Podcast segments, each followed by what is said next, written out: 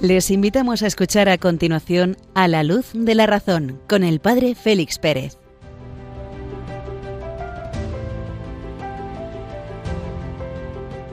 Muy buenas noches queridos amigos de Radio María. El reloj acaba de marcar las doce de medianoche, una hora menos en las Islas Canarias, y comenzamos nuestro programa a la luz de la razón. Encendemos la lámpara de la razón y nos vamos a ir adentrando en los contenidos que nos aguardan esta noche. Hemos celebrado, los antiguos alumnos salesianos especialmente, la fiesta de María Auxiliadora, bueno es volver la mirada a don Bosco, el gran educador del siglo XIX, educador de los jóvenes. Colocaba precisamente don Bosco como punto culmen, meta de toda su de toda su pedagogía, la religión, la fe. La fe, el alimento del alma, la fe, la respiración del alma, la fe, luz que nos lleva a la vida eterna. Pero esa meta tenía como dos caminos, dos caminos que tiene que recorrer el alumno y el pedagogo. La luz de la razón, curiosamente, y la luz, el calor del amor.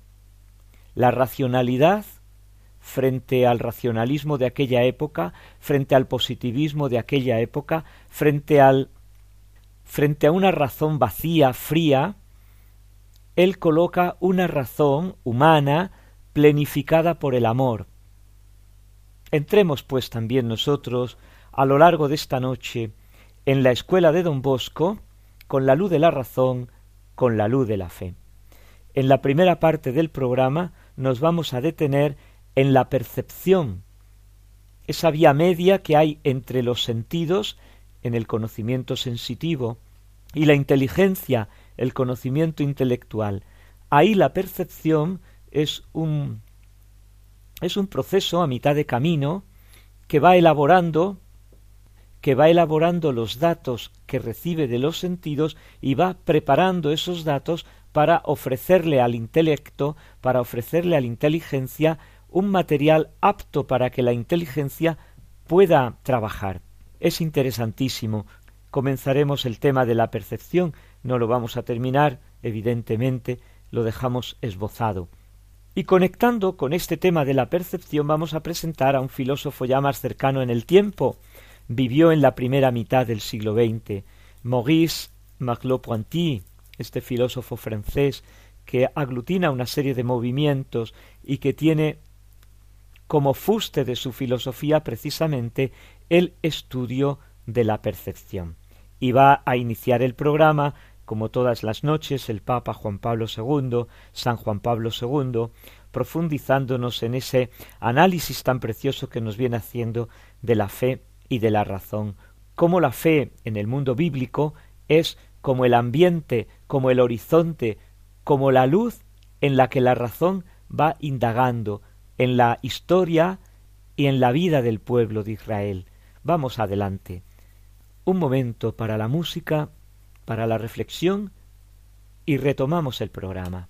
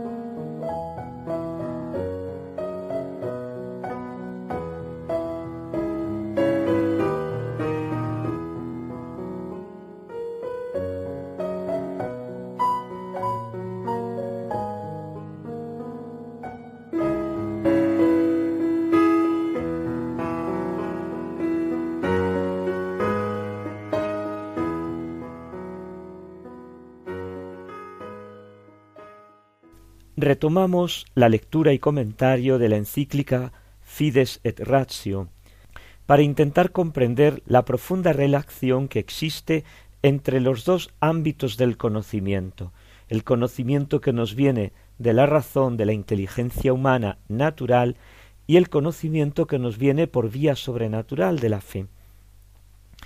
Estábamos viendo cómo en el Antiguo Testamento, en la Sagrada Escritura, la sabiduría de Israel, que se manifiesta en los libros sapienciales, tiene en común con la sabiduría de los pueblos que le rodean el hecho de que el hombre busca por su propia naturaleza el conocer las cosas.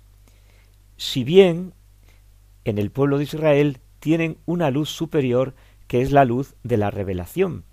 Y es interesante ver cómo los sabios de Israel, llamamos sabios de Israel, un poco a los autores, a la sabiduría que se encuentra debajo de estos libros sapienciales, cómo los sabios de Israel trabajaban ambas luces, la luz de la fe y la luz de la razón. Hablaba el Papa de que hay una peculiaridad en el conocimiento que distingue el texto bíblico del resto de los textos que nos han llegado de las distintas filosofías. Esta peculiaridad consiste en la convicción de que hay una profunda e inseparable unidad entre el conocimiento de la razón y el conocimiento de la fe. ¿Por qué? El mundo y todo lo que sucede en él, la historia y las vicisitudes del pueblo, son realidades que evidentemente hay que analizarlas, hay que estudiarlas, hay que comprenderlas con la luz natural de la razón sea el pueblo de Israel, sea el pueblo de los íberos, sea la cultura egipcia, la, la babilónica o la india. Toda cultura se estudia con los instrumentos propios del estudio de las culturas.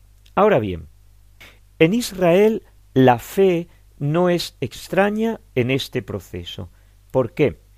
Porque la fe es como una especie de luz superior. No menosprecia la autonomía de la razón, no limita el espacio de la acción propia de la inteligencia humana, sino que desde más arriba hace comprender al hombre que el Dios de Israel se hace visible en la creación y actúa en la historia, actúa en los acontecimientos.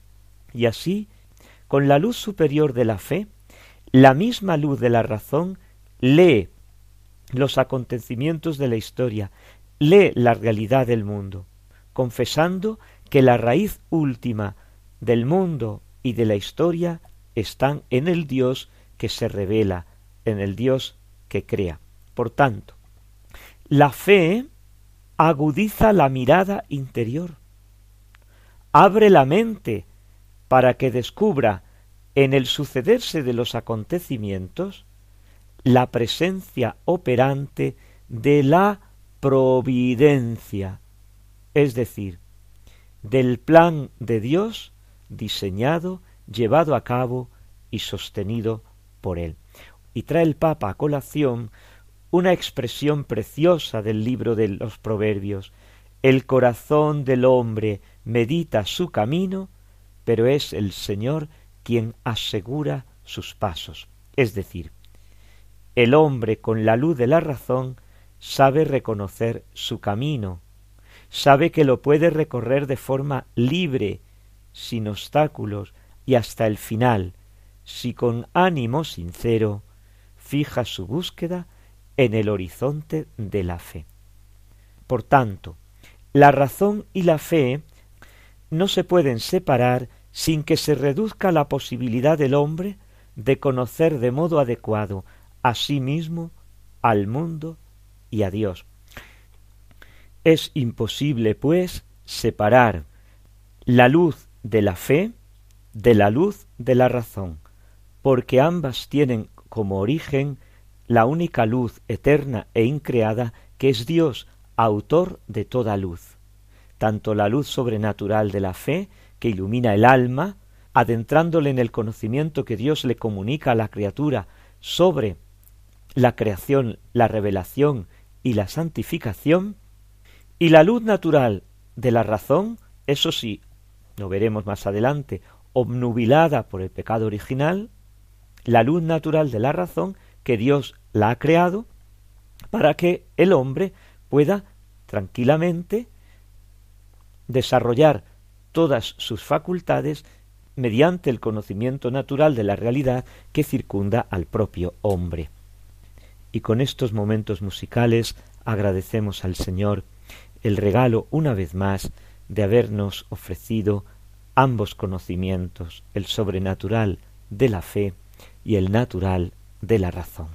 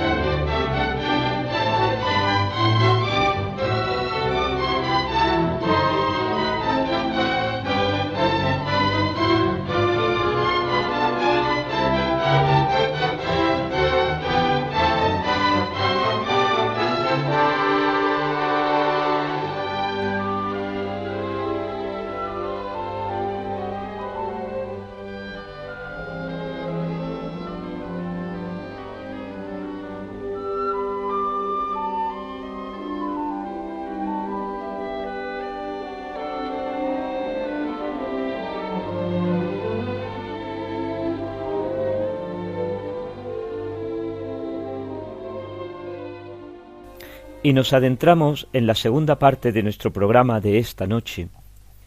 Seguimos profundizando en el conocimiento humano.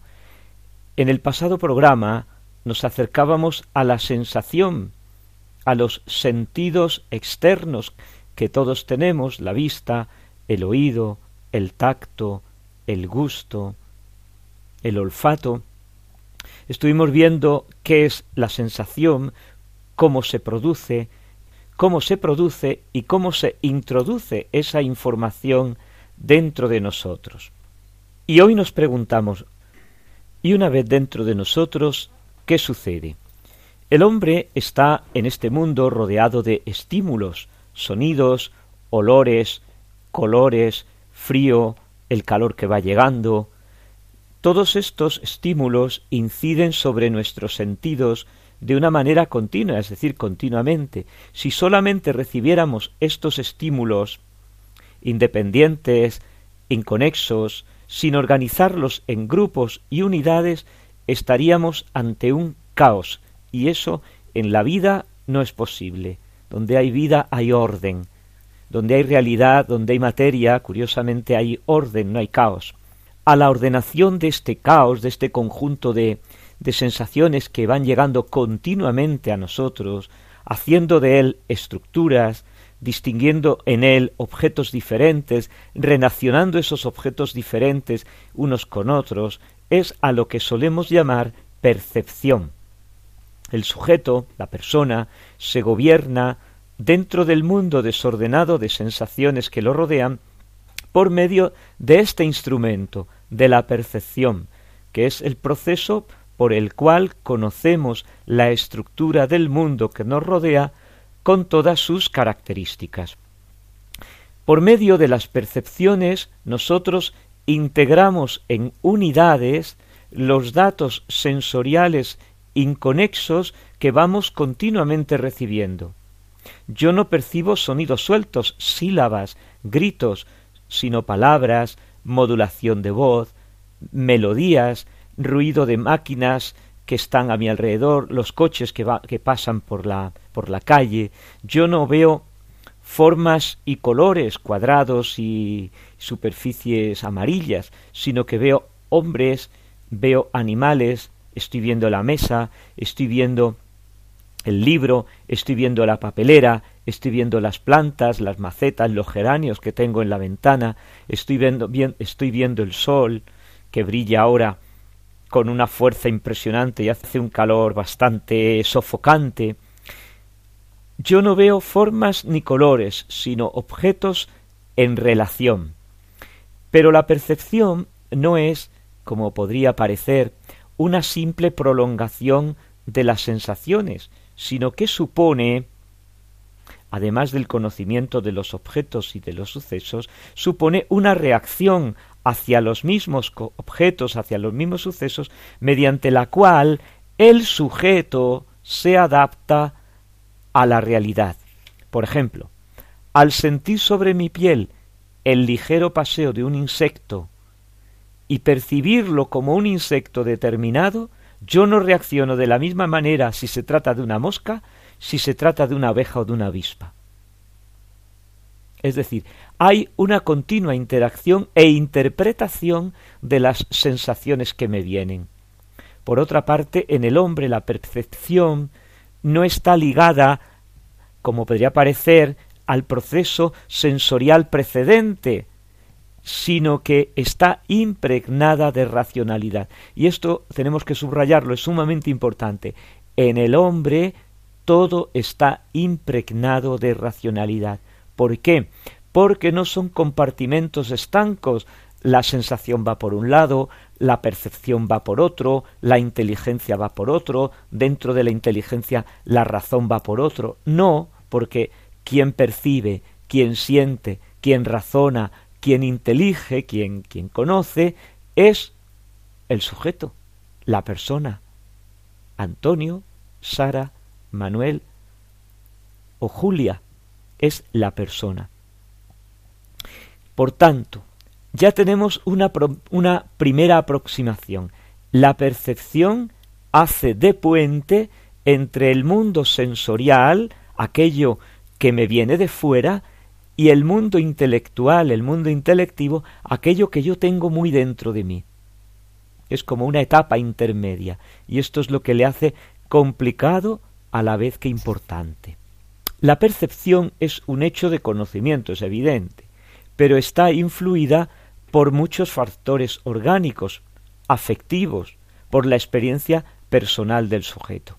En el ejemplo anterior, de la mosca y de la avispa o de la abeja, la distinta reacción del sujeto es debida, sí, a los conocimientos que yo puedo haber tenido, pero sobre todo a mi experiencia pasada. Si me ha picado una avispa, agárrate. Toda percepción es, en primer lugar, una reacción del conjunto del organismo ante un complejo de excitaciones simultáneas y sucesivas que me van viniendo de fuera. Y también la reacción ante ese mismo complejo de una personalidad que tiene sus recuerdos, sus hábitos y una determinada orientación intelectual y afectiva, fruto de su conocimiento, fruto de su experiencia del pasado.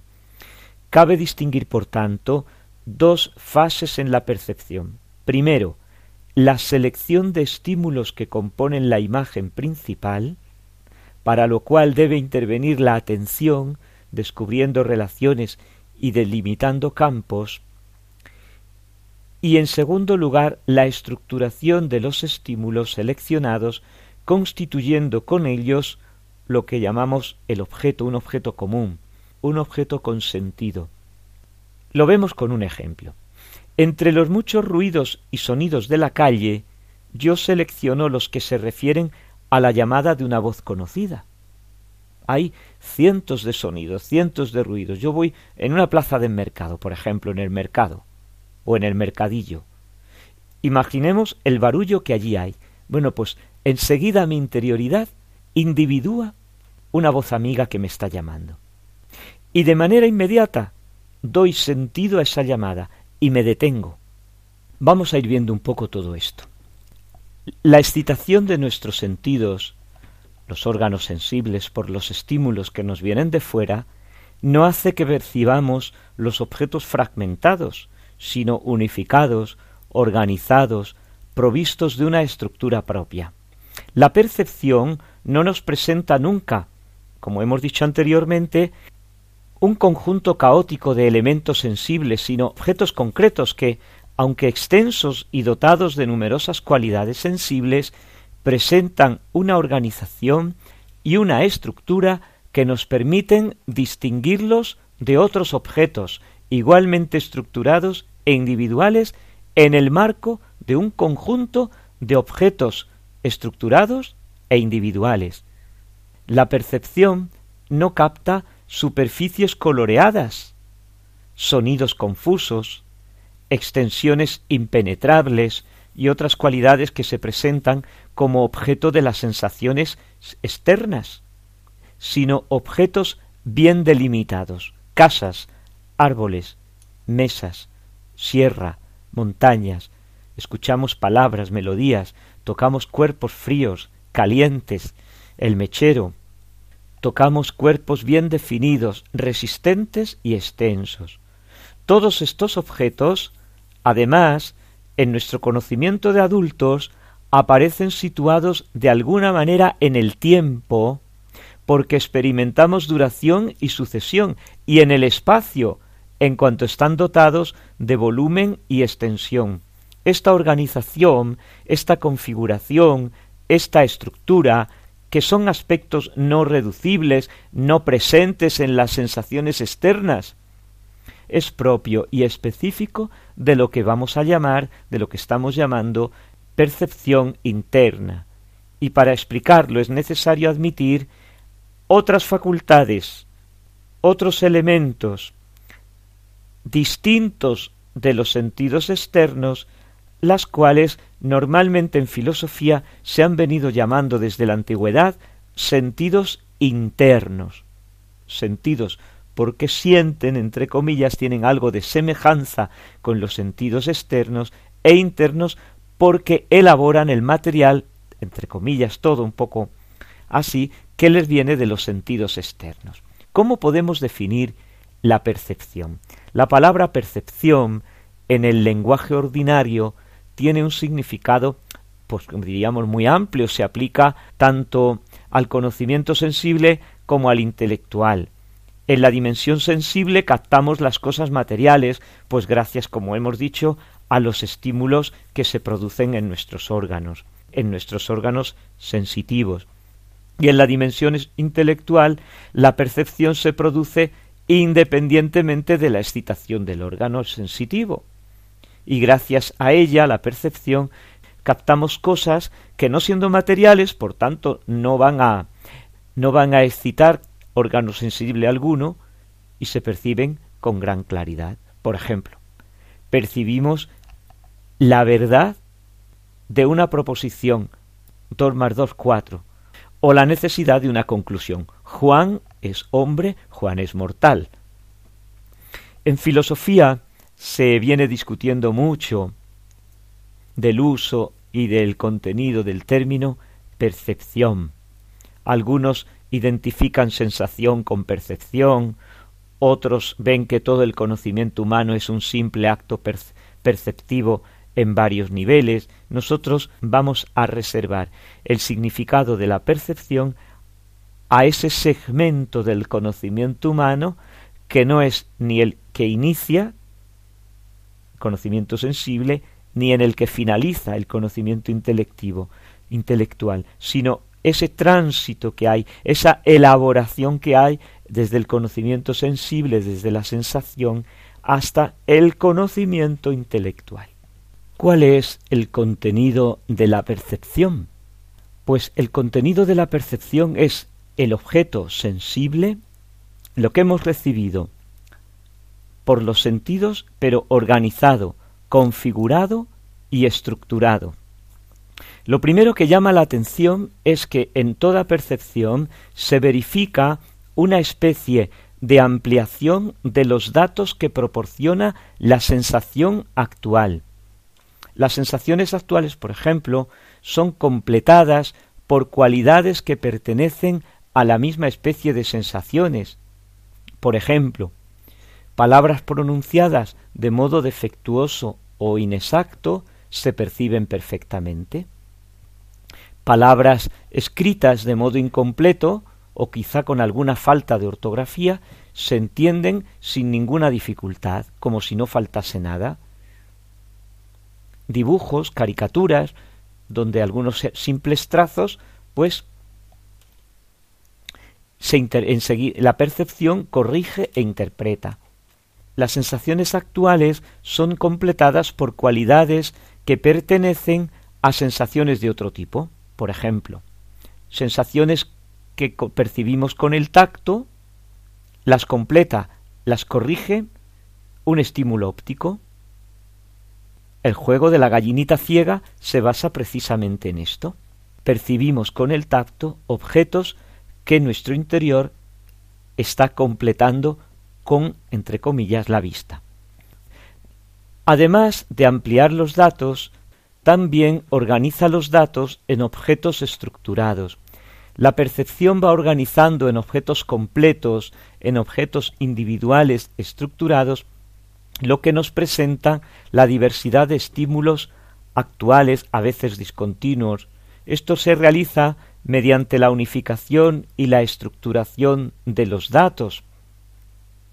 Por ejemplo, un conjunto de árboles colocados sin ningún orden lo percibimos como un bosque. Los contornos de cada objeto se nos presentan perfectamente distintos unos de otros, la figura fondo, que decimos una figura que se ve en un fondo, un fondo que deja aparecer una figura, una selección de los mismos datos que vamos realizando. También, y esto es muy importante, mediante la localización del objeto en el tiempo y en el espacio personalmente vividos.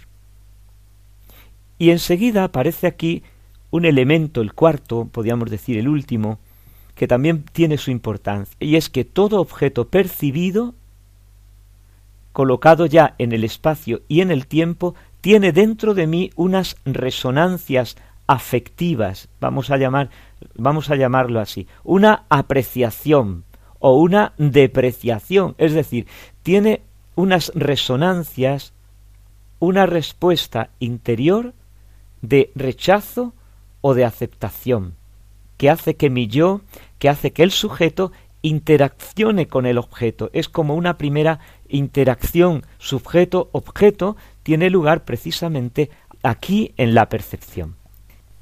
Y hacemos un punto y aparte, dejamos para el próximo programa el proceso de la percepción, cómo adviene dentro de nosotros la formación de esa imagen, de esa percepción, de ese conjunto de, de sensaciones que se van organizando, unos momentos musicales y nos adentramos en la tercera parte del programa de esta noche.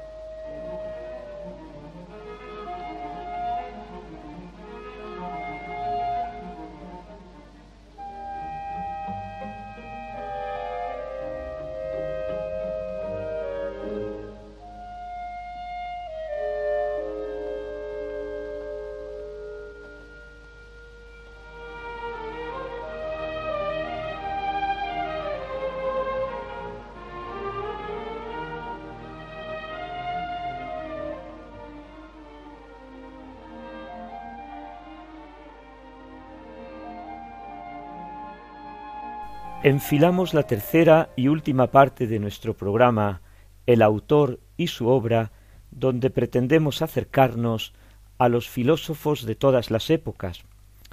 Hoy venimos un poco más cerca de nosotros, de nuestro tiempo, nos vamos al siglo XX.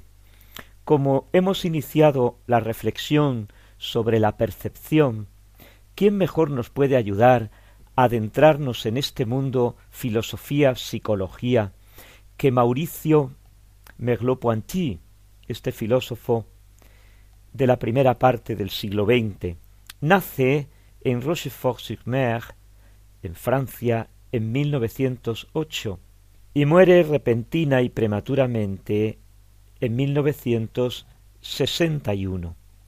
En el seno de una familia católica de clase media, sus convicciones de creyente, hasta su primera juventud, en el ambiente familiar, en la primera escuela, su contacto estudiantil con Sartre le lleva a un enfriamiento en su fe cristiana hasta llegar a perderla, podemos decir, en torno a 1935.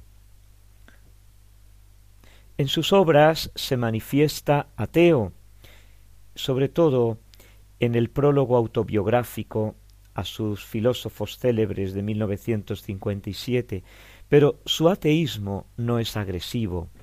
Sencillamente prescinde del tema de Dios, prescinde de toda inquietud religiosa, guardando respeto a los creyentes.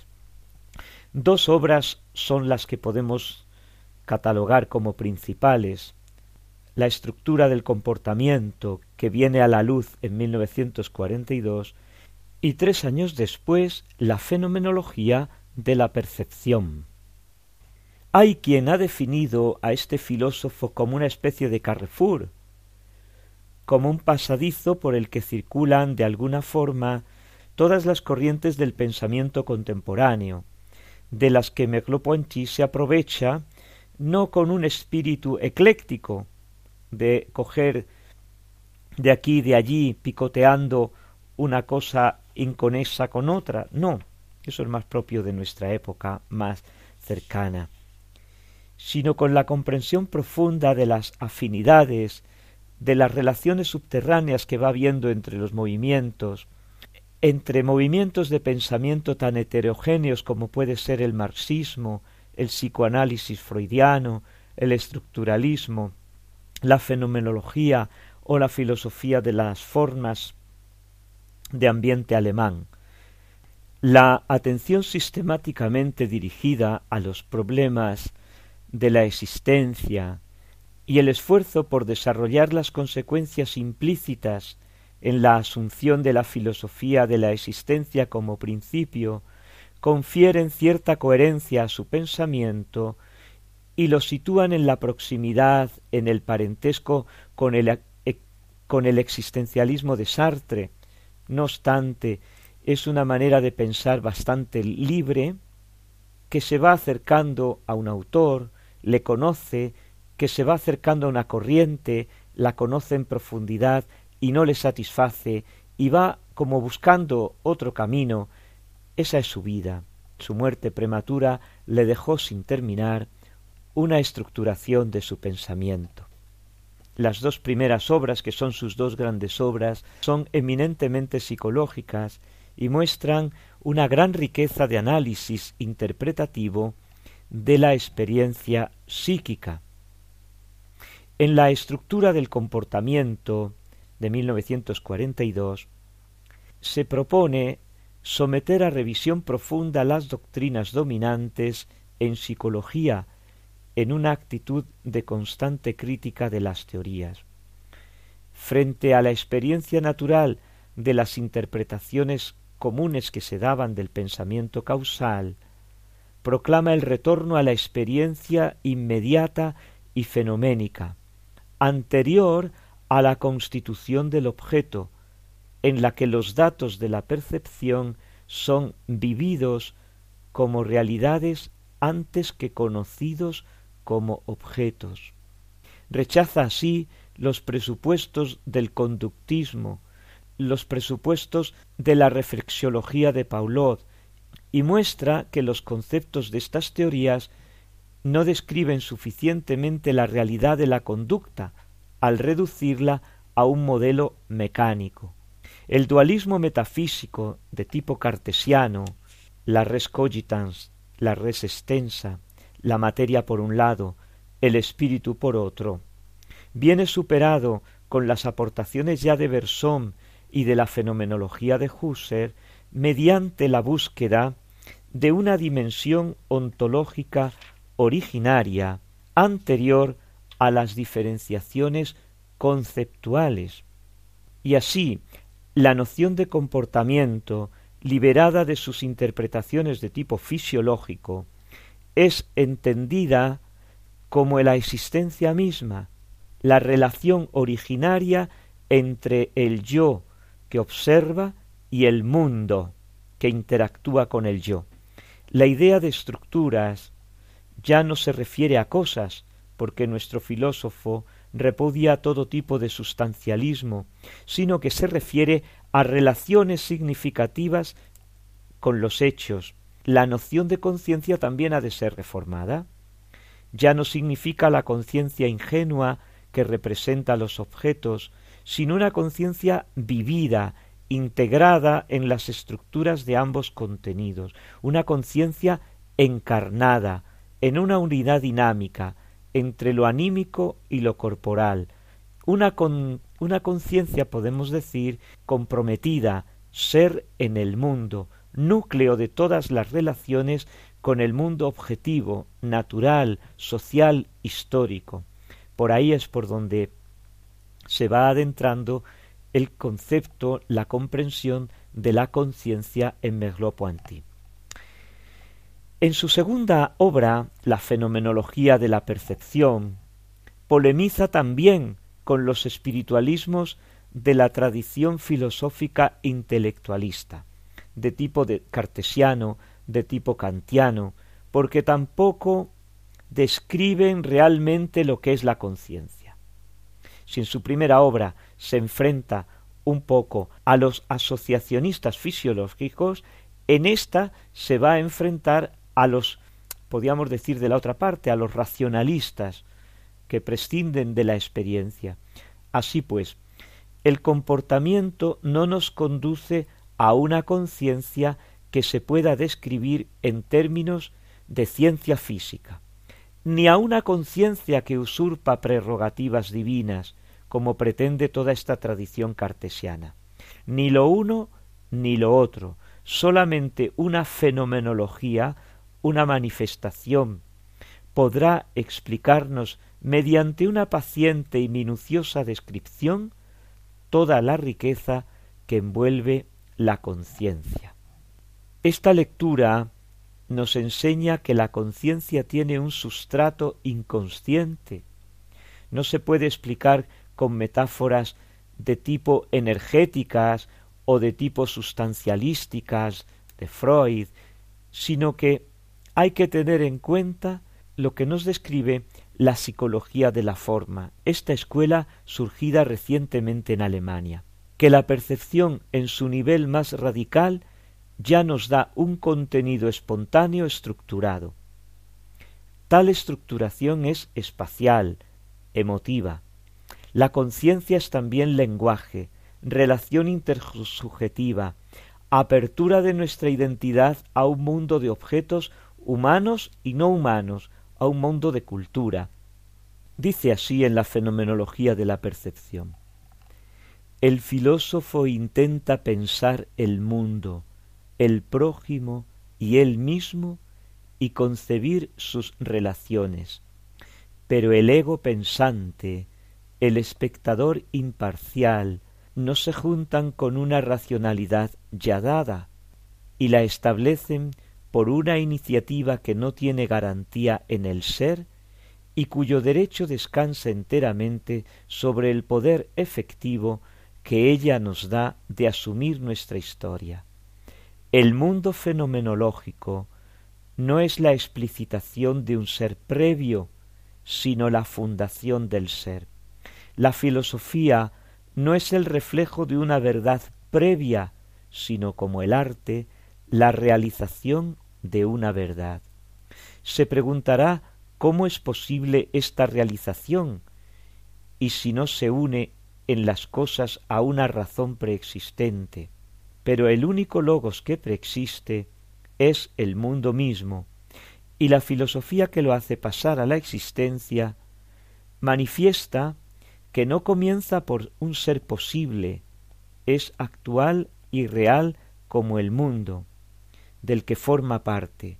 Ninguna hipótesis explicativa es más clara que el acto mismo por el cual retornamos a este mundo inacabado para intentar totalizarlo y pensarlo.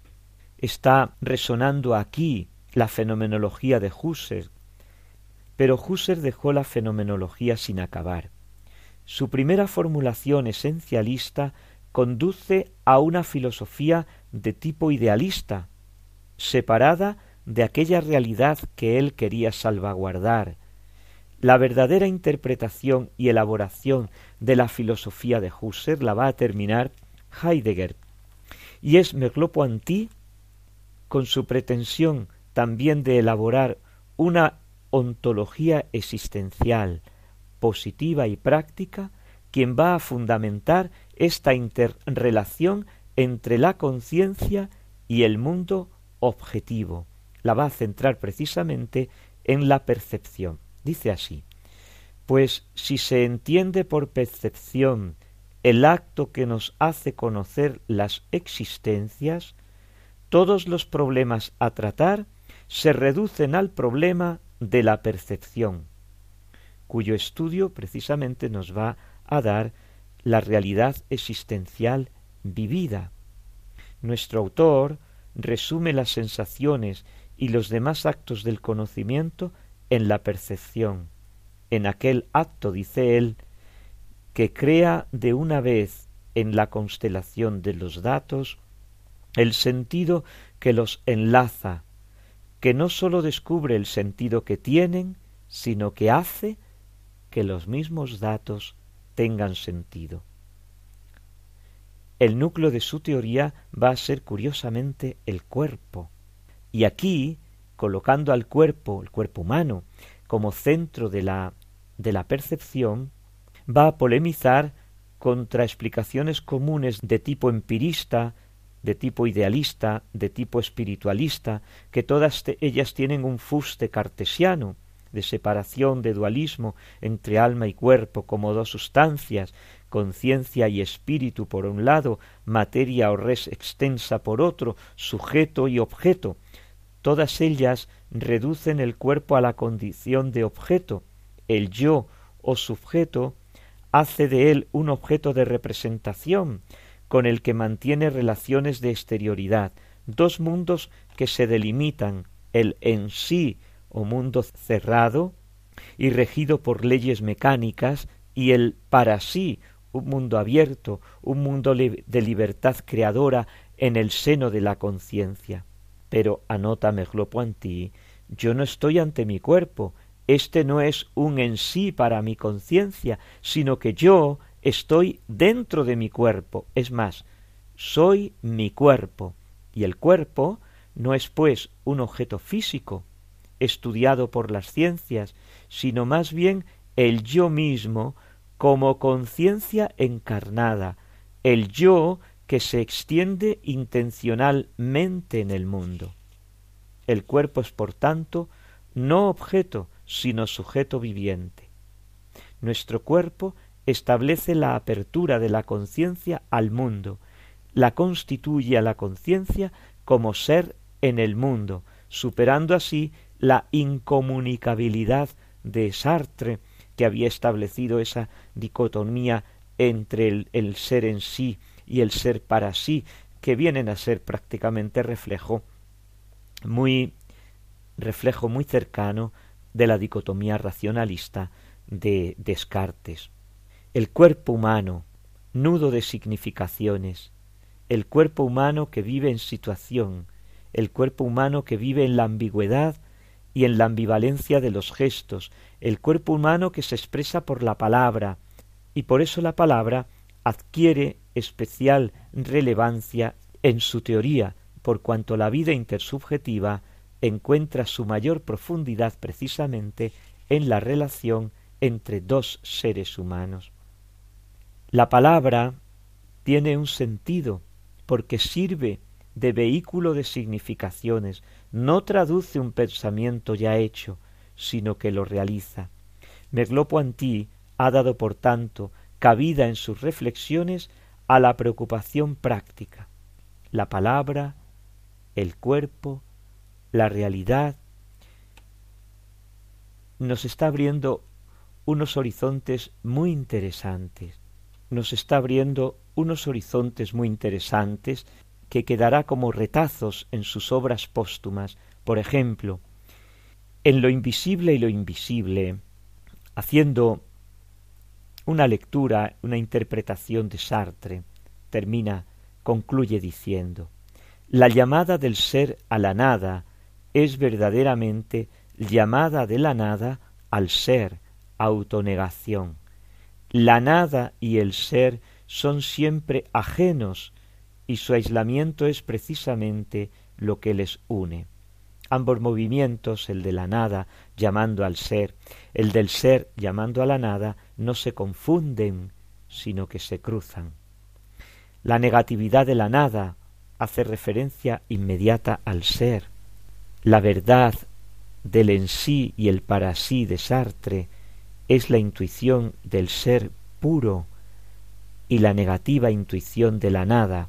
Entramos aquí en lo que él va vislumbrando como lo invisible, como si se estuviera abriendo ante nosotros una ventana de alguien que atisba el invisible en medio de lo visible.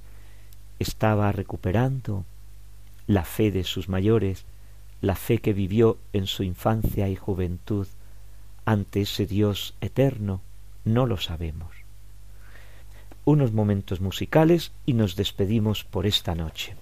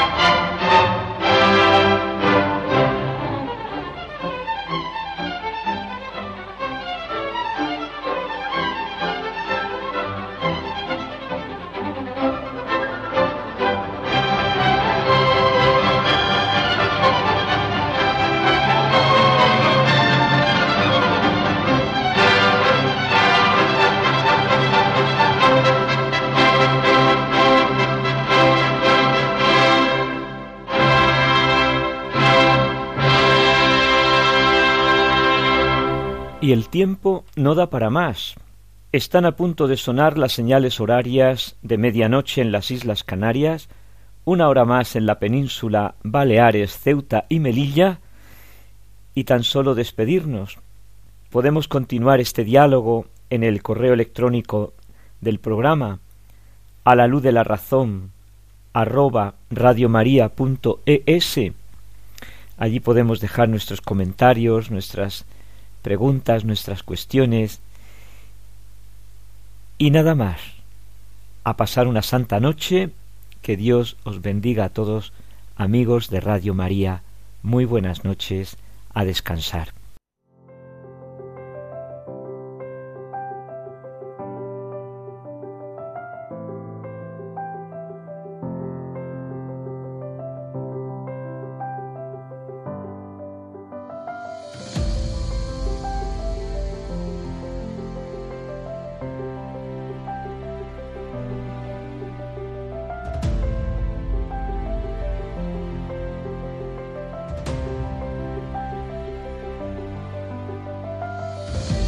Han escuchado en Radio María A la Luz de la Razón con el Padre Félix Pérez.